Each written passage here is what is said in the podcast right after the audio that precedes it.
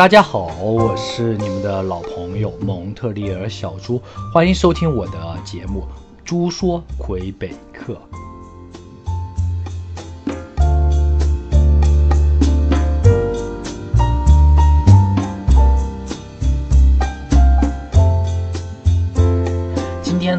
接着上一期讲的 PQ 内容，聊一聊 PQ 啊这个项目到底要付出多少成本啊，时间成本啊，或者是经济成本，来达到完成自己的梦想，移民梦想。顺便呢，也聊一聊加拿大呢和这中国之间的一些文化差异。上回我们讲到 PEQ 项目啊，已经已经经历了哈有十年的历史了，十这十年毫不夸张的说，诞生了很多魁北克地区的我们华人的杰出人才，包括小朱本人也是通过 PEQ 这个项目的杰出人才之一哈，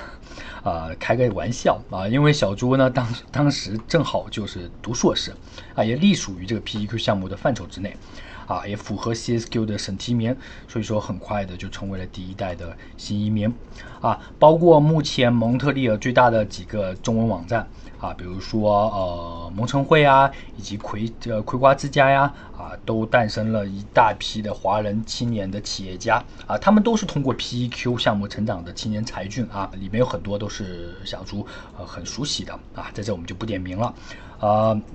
当年的战友啊，一直以来多年的好兄弟、好朋友，PEQ 项目为什么能收到广大国人的追捧呢？啊，主要有这么两个原因啊。第一是时间成本相对来低，比较低，只要满足一千八百个学时，然后法语呢，只要过 B two 这两个条件，基本可以达成愿望。那一千八百个学时呢，也就一年半的时间。啊，上期我们已经讲过，如果这一期是新进来的用户啊，听众不大了解啊，可以听一下上一期或者之前几期的一些呃节目啊，了解一下 PEQ。那第二个呢，就是移民资金成本的更低。啊，相对于加拿大的温哥华或者多伦多地区啊的投资移民来说啊，需要漫长的等待啊，或者是技术移民也需要漫长的等待。魁省的 PEQ 对于资金的成本呢，低到超乎想象。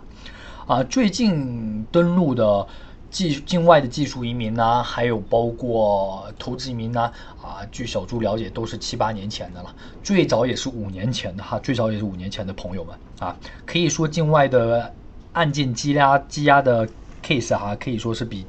境内的多很多啊。小朱对此也做过一番呃计算啊，PQ 资金成本大约在人民币三十万左右，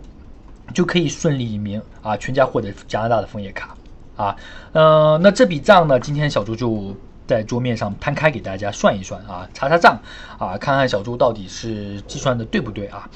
呃，PQ 项目的课程学费啊，大概一般是两到四万不等。啊，包括注册费啊、学费啊、杂费啊等等等等等，有的专业会相对贵一点，比如说护士专业，那或有的是需要大量的实践机会，所以说呃费用也会稍微略高一点点，但基本来说是二到十万不不等啊，大概三万左右，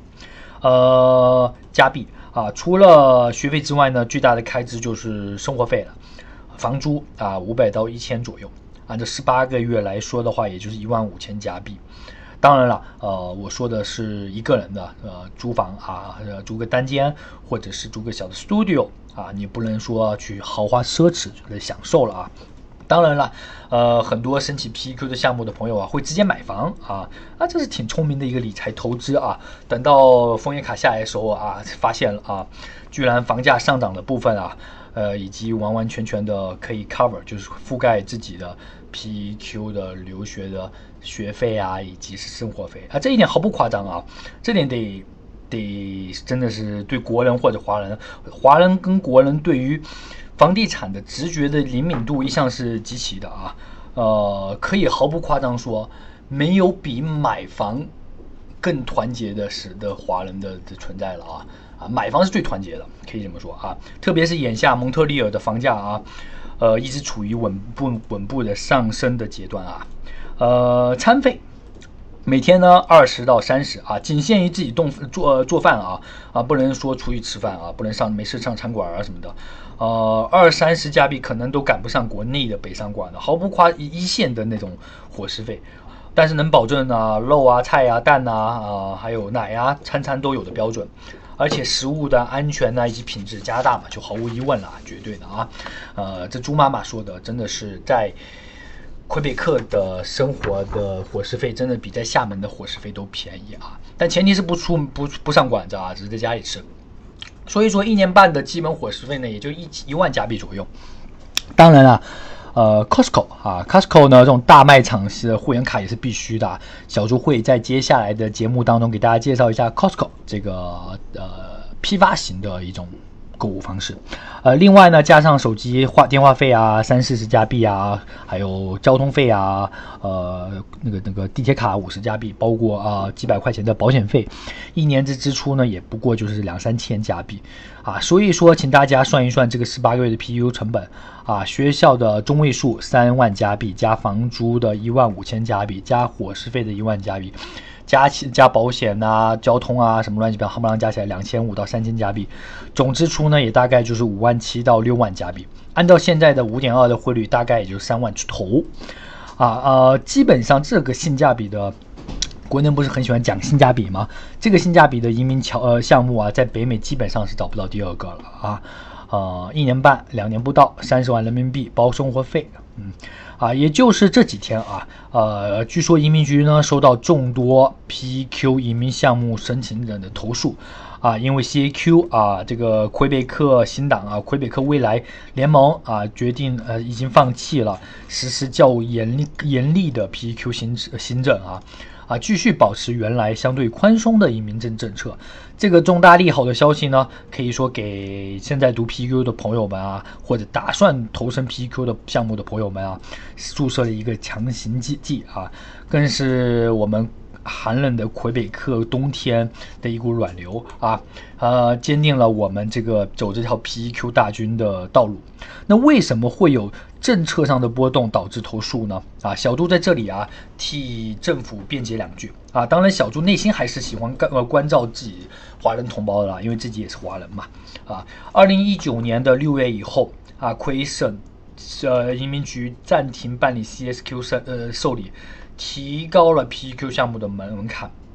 这个呢跟小猪之前分析的基本上是一致啊啊，那时候小猪就在自己的蒙特雷小猪公众号上也发过发表了一篇文章，大家可以看一下啊。呃，魁北克移民局有大数据的脱衣啊，从上帝视角呢总览整个移民的一个情况啊，经过分析啊，发现，在 PQ 项目啊，境内 PQ 项目在不断的扩招的时候啊，然而劳动力市场依旧还是处于资源匮乏的一个状态。就跟上集讲猪小猪讲的是一样的啊，然后呢，很多人呢顺利，很多人不不，我小猪不只是指国人哈，也不只是指同胞，还有包括其他族裔啊，顺利的 PQ 拿到绿卡之后呢，然后要么选择魁离开魁北克，要么选择不工作，成为作家状态。啊，作家呢就是坐在家里的坐啊，这样一来呢，就背离了魁省政府设立 PEQ 项目的初衷。啊，所以导致了呢这个项目的有所波动。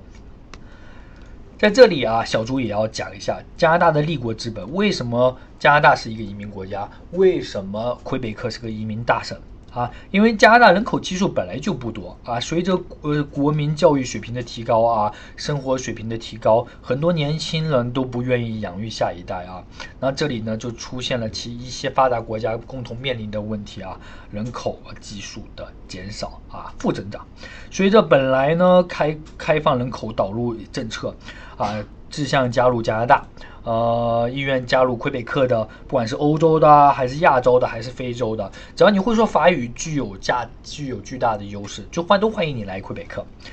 既小猪总是觉得啊，既来之则安之。既然选择了蒙特利尔呢，建议新移民要踏踏实实的学习啊，踏踏实实的工作啊，就不要去想一夜暴富啊，不要想去发财的事情啊。发财呢，还是得国内。在加拿大的发财呢，除了中彩票之外呢，基本上是，我觉得是没有什么。大的可能了哈，大的可能是基本上没有了。加拿大魁北克呢，就是一个稳定的工作环境啊，舒适安逸的生活环境，就造就了蒙特利尔啊，成为了一个独具慧眼的新移民的目标型的城市。嗯，那魁北克地区的本地人呢，啊，大部分华人啊，我们都会叫他魁瓜啊。为什么叫魁瓜呢？因为法语谐音，之前小朱也讲到了啊，给贝挂。啊，是一个很可爱的一个一个，有一点点比，就是说一点藐视的哈。就蒙特利尔当地华人呢非常友好啊，只要你遵守法律啊法规啊，勤劳的工作啊，基本是肯定不会歧视你的。啊，呃，有朋友跟小朱啊讲，就说啊，魁北克啊地区啊，很蒙特利尔很难找工作啊，跟温哥华、多伦多比起来啊，真的很很难。这也是语言问题上的一个产生的一个现状啊。首先，蒙特利尔的华人之前，小朱也一直强调说，我们远远赶不上温哥华跟多伦多的华人数量。啊，前段时间小朱看新闻啊，讲温哥华列治文的当地的居民啊，加拿大当地的。白人居民啊，去投诉政府啊，说整条街道都是招牌都是中文的啊，和和店里面也是中文的，连英语都看不到了，导致生活的不便啊，让他感觉仿佛生活在中国一样啊啊！这则新闻呢，呃，当然了，首先得得夸一下华人的强大啊，这个殖民力度啊，真的是很强大。但是反射温哥华敦多伦多呢，这些华人跟华商数量的很多，形成了一个。闭环式的啊商业呃链的模式，所以说对于华人的就职的语言要求啊，就基本上就没有什么要求了，甚至也不用说英语啊，就更不用说法语了，只要说华语啊，要会说广东话哈，这个在多伦多温哥华是很大的一个优势啊。但事物呢，往往是两面性的，没有语言来要求，工作虽然很容易找，但是呢，求职的竞争压力也相对就很大了啊。已经找到工作的人的语言能力啊，以及职业的技能啊，以及收入的报酬啊，也相对只能维持在一个很相对来说很低的水平啊。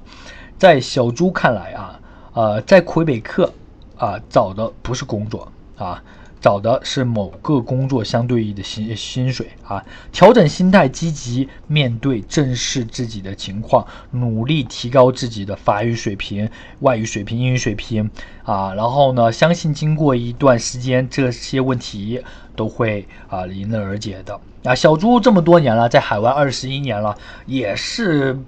年当年就是说年轻的时候也通过了各种兼职啊，相信大家看过小猪回忆录，在小猪公众号里面看过小猪回忆录，也看到了小猪啊一路打怪升级啊啊升级技能啊啊在这啊也做过在酒吧也打工过，也送过报纸啊也卖过烟也开过店啊等等等等等等，就一步步一步步真的是成为现在也是。一名小有作为的吧的创业者啊，呃，这初创创创业者。